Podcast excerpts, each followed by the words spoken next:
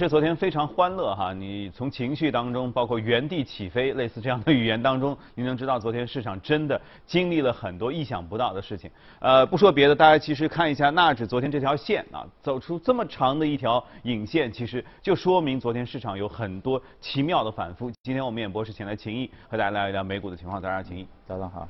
昨天是不是受疫苗的影响，有许多市场当中久而未见的这种乐观的情绪，突然之间得到了空前的释放？是的，因为它的那个数据百分之九九九十的确是超出绝大多数人的一个预期，是吧？正常呢？一般会多少？之前的话，第一款好像第一个疫苗的话在百分之六十左右，是吧？那么这个提高的比重还是比较大的。那刚刚也说到，那对于后面的整个一个疫苗的它的一些安全性啊，各方面其实一些数据还都没有出来，是吧？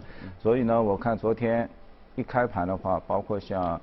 旅游啊，航空啊，这个开盘幅度都很大，像万考啊、雅高都在百分之二十以上，酒店股全部是百分之二十，是吧？对。但是呢，那个盘后的话，稍微有一些回落，是吧？包括前期受打压的这些零售啊，包括房产信托啊，这个幅度也都比较。那最显著的还还是银行，是吧？银行的。整个一个比重的话，涨幅都要在百分之十，是吧？像 J.P. 摩根、华夏、B.A.C. 都是蛮少见的。因为前期的话，我们一直要谈解，也就是说，价值的一个周期股跟整个一个科技股，在什么位置，大家能够得到一个风格的一个切换。昨天似乎是迎来了这么一个点，是吧？因为昨天呢，整个一个居家股、受益股，像 Zoom 啊这些、奈飞啊这些，其实也都已经开始下跌，因为它已经处在一个非常高的一个位置。嗯。然后的话，整整体的话，银行银行前期的话有所反弹，但是呢，又有又有回落。但昨天的话还是比较明显的，因为我们知道银行现在的 PB 真的很低，花旗的话现在可能零点五，是吧？一半的一半的那个 PB 比，对吧？因为之前的话我们都知道，银行的话它主要还是受信贷的一些影响啊。因为信贷的话，从危机之前的话，它整个一个不良的话可能在百分之一。百分之一点一左右，那现在的话一下子提到百分之二点六，那就是说你所有的贷款出去的坏账多出来的百分之一点六，全部是由股东来承担啊，包括整体的一个股票的一个回购。我们知道，在整个一个疫情下，美联储储包括欧洲的一些保险的话，都是禁止股票回购的，是吧？当然这些现象的话，随着现在有一些疫苗，可能大家的一个情绪都有所好转，因为在银行的它的整体对自己的。呃，一个不良的一个季体，它基于一些事实啊，就比如说它的一些呃失业率啊也好，是吧？那那现在的话，啊，银行还是比较宽松的，给到八到十一左右的一个位置。那现在实际的失业率可能还在落在下方，但是呢，其实就是说，目前一个比较低的估值也反映了大家可能认为还有一些更加坏的一些因素在后面。但如果没有，包括。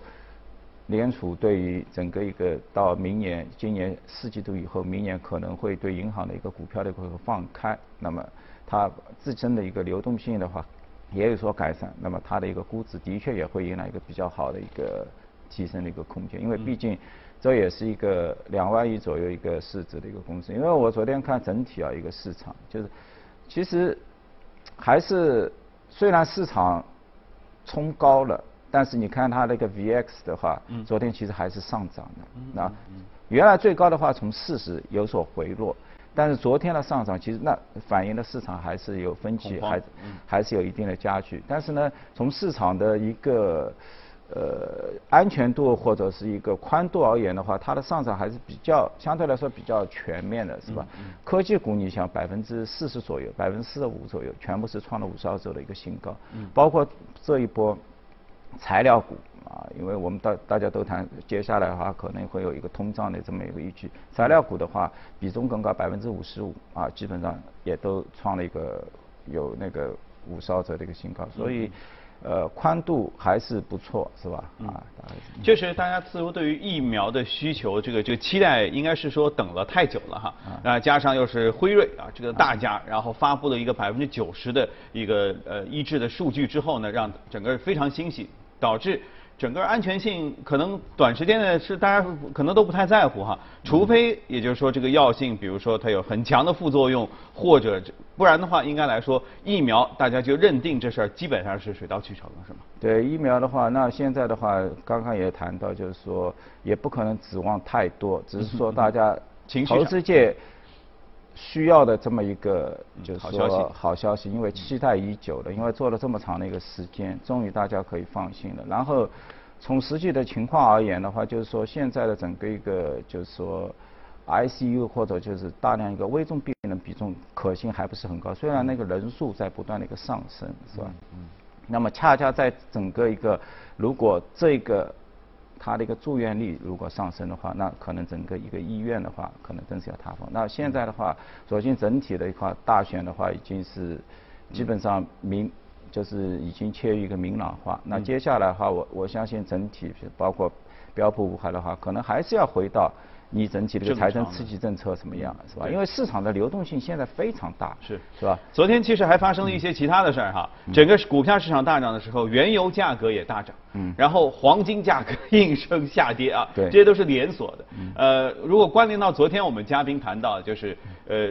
原油的价格长期并不是特别看好，因为一方面是整个的经济的需求不是很旺盛，另外一方面呢，全球有一种似乎尤其像欧洲啊等等都在说去能源化、新能源汽车，也就是说我们不要用汽油，呃，不要用原油，用碳的那些东西，是不是这样一个趋势会长期的打压原油的价格？对，因为这个去碳化已经明显了，欧洲的话也很也很非常害怕温度的提升，是吧？因为整体全球要把降降个。两度的话，可能花费了要出超过五万亿美金以上的一个投资量，是吧？所以这也包括。包括美国自身也提出了新新任总统，呃，那个当选总呃那个总统的话，他也提出了自己的一个几万亿的将近四万亿美金的一个就是去碳化的一个资料，所以这个这个是相对来说是比较明确的，是吧？所以原有的一一些基本面，如果说跟之前二零零八年或者二零一四年左右的话，的确也发生了一些比较大的一个变动，只是昨天。我看像美孚石油啊，包括英国石油，啊那价格反弹的比较高。但是你回过头去看它过去一周乃至过去去年两年，那这个跌幅都已经是比较大的，是吧？嗯。那么的确市场的流动性很大。现在我看了一下，像包括美国的货币市场到四点五万亿，是吧？离岸的美元市场也有五千亿。那包括欧洲的话两千亿，包括还有英国的，是吧？因为这些钱基本上。到了这个年底，它如果在的话，明年一季度它肯定要投出去，是吧？大家都要找收益率了。那回过头的话，那你找收益率肯肯定要上，就是说市场的广度要深一点的一大的一个资产，是吧？然后昨天的话，我觉得呃，因为风险的因素，是吧？可能像黄金啊，一下就是出现一些反，因为这个 macro 的这些宏观基金的它的一个。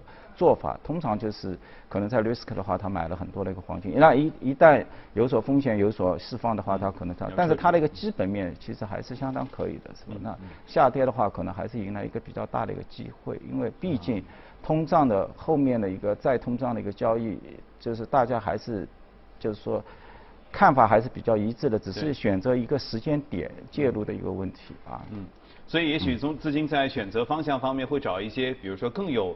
呃，成长空间的，就像前面说到的新能源汽车等等。那么，如果按照这个板块的投资逻辑的话，还有什么样值得挖掘？因为以前像太阳能以前都玩过，风能这些一直在说，但是到底体量有多大也不知道。如果再投新能源汽车或者新能源板块的话，还有什么样的点是没有挖掘过的？呃，我觉得话现在就是说，论后面几年它整体的一个投资是吧？它的一个资本的一个开支，的确其实还是蛮巨大的，就是说。以以现在现有的这些公司的一个市值，完全可以去支撑啊。然后你像那个太阳能的话，可能都在一点七万亿。这个后面包括欧洲、包括美国进来的是吧？只是包括美国。那风能的话也有一点四万亿。我觉得现在可能大家比较少关注的话就是储能，是吧？这储能的话，其实，啊这一块的话，投资的话也在三千亿以上，三千亿美金以上。那可能目前的话，现有的技术大家可能谈到的更多的就是用电池啊，因为现在，因为未来的话，基本上你到了三三五二零三五或者我们十五年以后，如果你都是用这个清洁能源的话，一定会碰到整个一个能源的一个存存储的一个问题，是吧？